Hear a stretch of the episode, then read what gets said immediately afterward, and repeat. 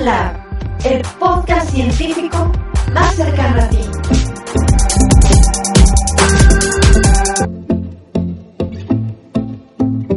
Hola a todos. Buenos días.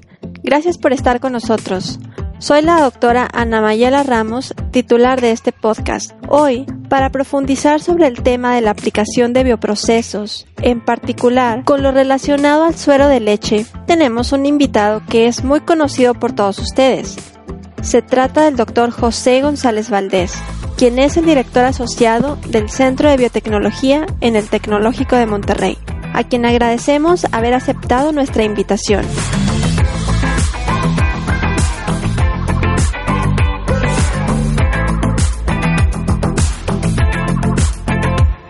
Invitamos a escuchar la segunda parte de esta presentación del doctor José González y que estoy segura que a todos nuestros estudiantes y oyentes en especial les parecerá de gran valor. Estoy segura que no se lo van a perder. Adelante, doctor.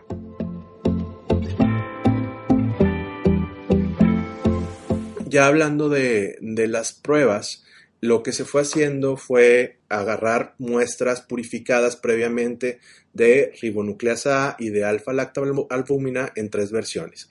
La proteína que está sin modificar o proteína nativa, la proteína monopegilada y la proteína dipegilada.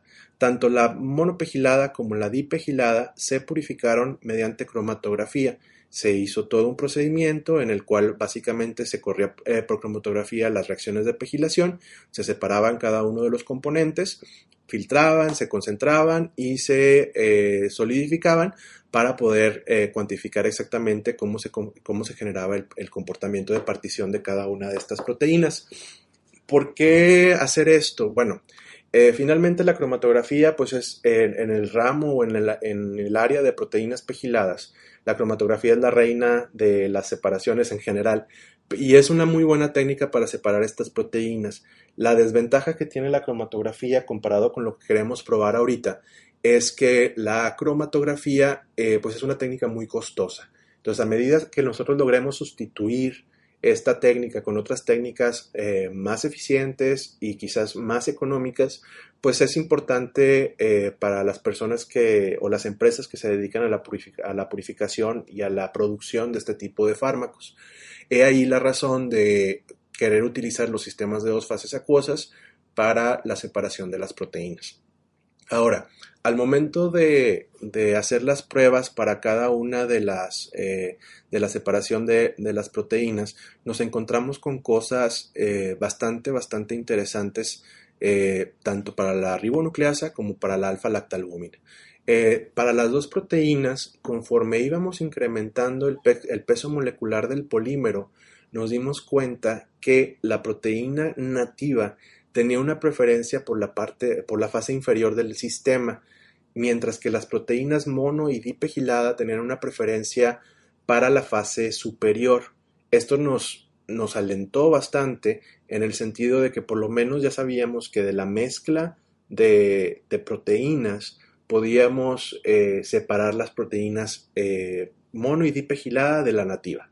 Entonces, eso fue como una palomita para el trabajo, en el sentido de que lográbamos purificar casi al 100% la proteína que no se había modificado, lo cual es muy importante porque esto quiere decir que la podremos otra vez recuperar y volverla a meter a una reacción de pegilación eh, y así también eficientizar el proceso. Ya en el caso particular de la proteína mono y dipegilada, nos dimos cuenta también de algo muy interesante que, está relacionado con el grado de pegilación a medida de que el grado de pegilación de la proteína aumenta, la preferencia por la fase superior de también va aumentando.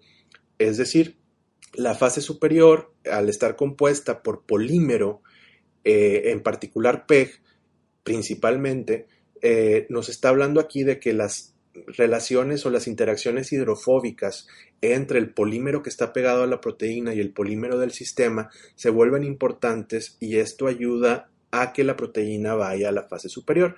Se me pasó a decirles que en el sistema de dos fases acuosas polímero-sal, el polímero es el que está en la fase superior y la sal es la que primordialmente se queda en la fase inferior.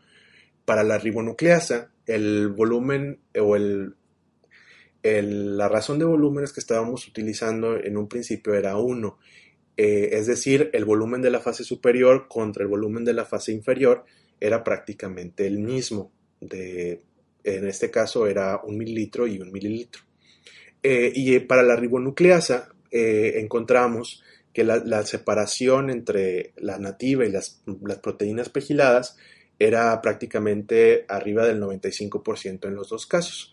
Sin embargo, en el caso de la proteína, la alfa-lactalbúmina, no sucedió lo mismo. Eh, si bien la proteína nativa se iba hacia la fase, salina, las proteínas pegiladas se fraccionaban digamos 50-50. La mitad de ellas se iba a la fase superior y la mitad de ellas se iba a la fase inferior, lo que nos llevó a hacer una optimización de este sistema modificando la razón de volúmenes del sistema, es decir, en lugar de utilizar un sistema en el que la fase superior y la fase inferior fueran de un mililitro y un mililitro, modificamos la razón de volúmenes para que cada vez la fase superior fuera más grande. Eh, es decir, que, la relación, si tú, si divides eh, el volumen de la fase superior y la fase inferior, si es un mililitro y un mililitro, te va a dar uno. Eh, pero lo que, aquí, lo que aquí hicimos fue modificarlo para que esa división de, las, de los volúmenes de la fase nos diera un valor de 0.33 y de 0.3. De, de, esta manera logramos nuevos sistemas con esta variación en, en la relación de volúmenes y nos encontramos con que a medida que la razón de volúmenes iba aumentando, también se iba logrando una mejor purificación de, la fase, eh, de las proteínas pegiladas hacia la fase superior. Y esto tiene algo que ver mucho con una, eh, una propiedad o eh, un parámetro de los sistemas de dos fases acuosas al que denominamos volumen excluido. A medida y es muy, para explicarlo, es, lo podemos ver de la siguiente manera.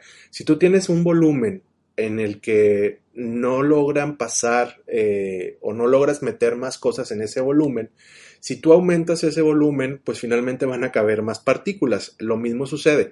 Al momento de aumentar el volumen de la fase superior, va a haber más espacio para que las proteínas modificadas por polietilenglicol se vayan hacia esa fase superior y tengan también una mejor eh, separación y una mejor purificación.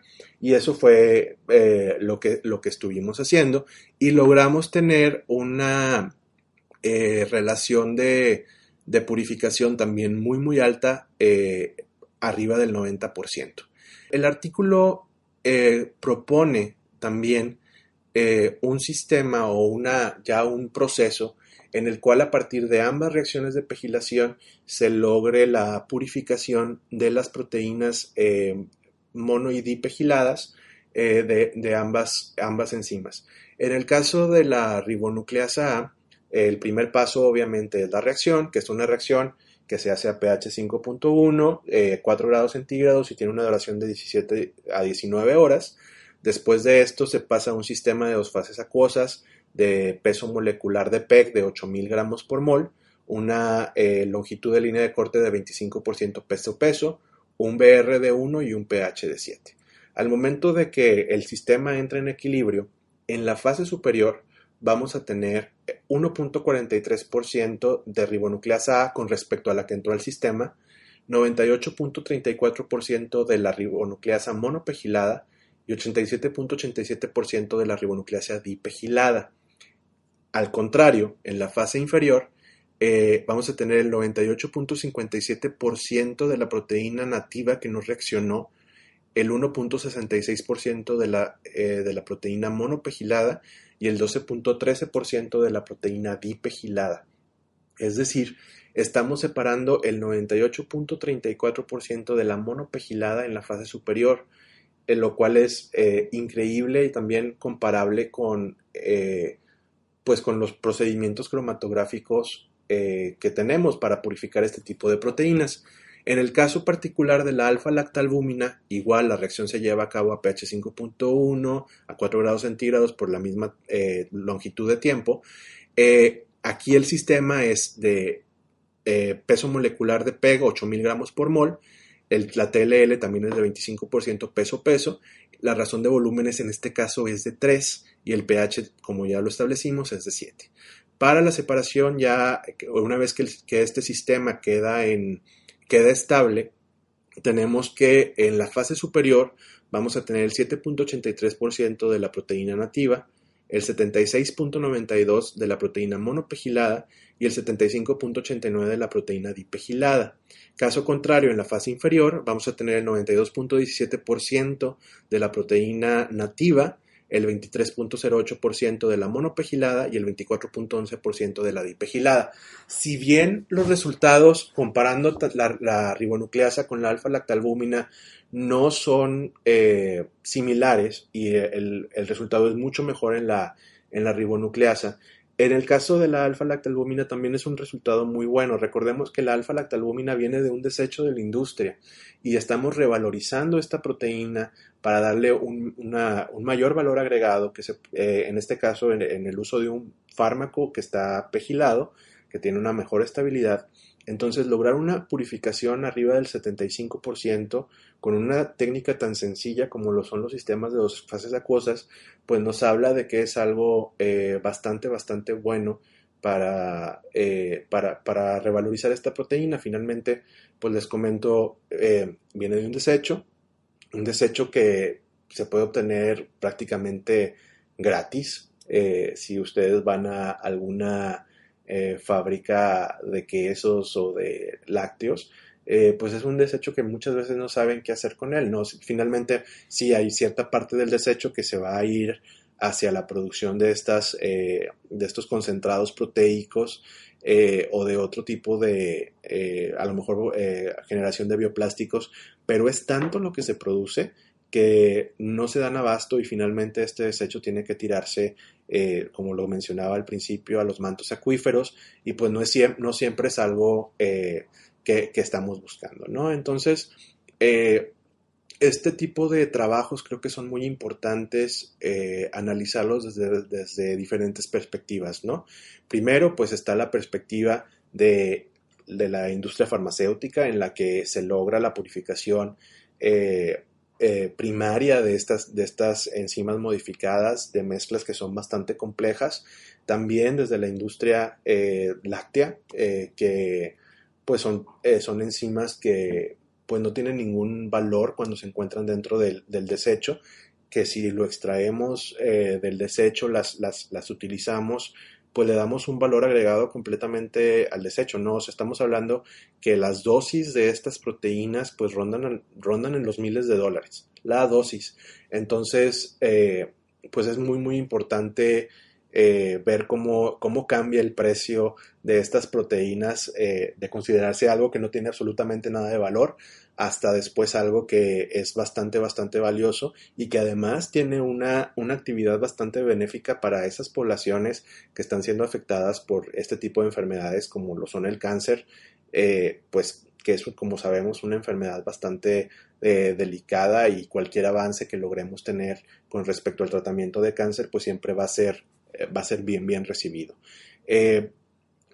Por último, nada más eh, comentarles que pues eh, el trabajo en general de, de, pegilación no solamente se ha cerrado a la prueba con estas dos proteínas, utilizamos estas proteínas porque son muy muy buenos modelos de lo que queremos lograr, pero hemos utilizado muchas muchas proteínas, se vuelve también relevante hoy en día, a pesar de que este trabajo ya tiene casi 10 años que se publicó, eh, porque muchas de las patentes de las proteínas pergiladas están a punto de expirar, lo que nos va a permitir también hacer eh, fármacos biosimilares y biomejorados eh, con estas y otras proteínas. si tienen cualquier duda, cualquier comentario, me pueden mandar un correo a josé-gonzález.tech.mx. Con mucho gusto les puedo resolver cualquier duda que tengan y les deseo también la mejor de las suertes en todos sus proyectos. Gracias.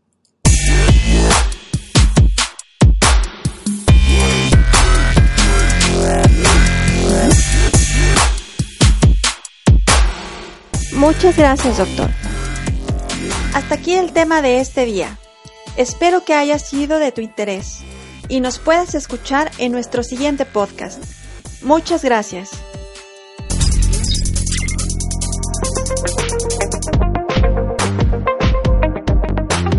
Innovación el podcast que te mantiene al día con los avances en radio tecnológica.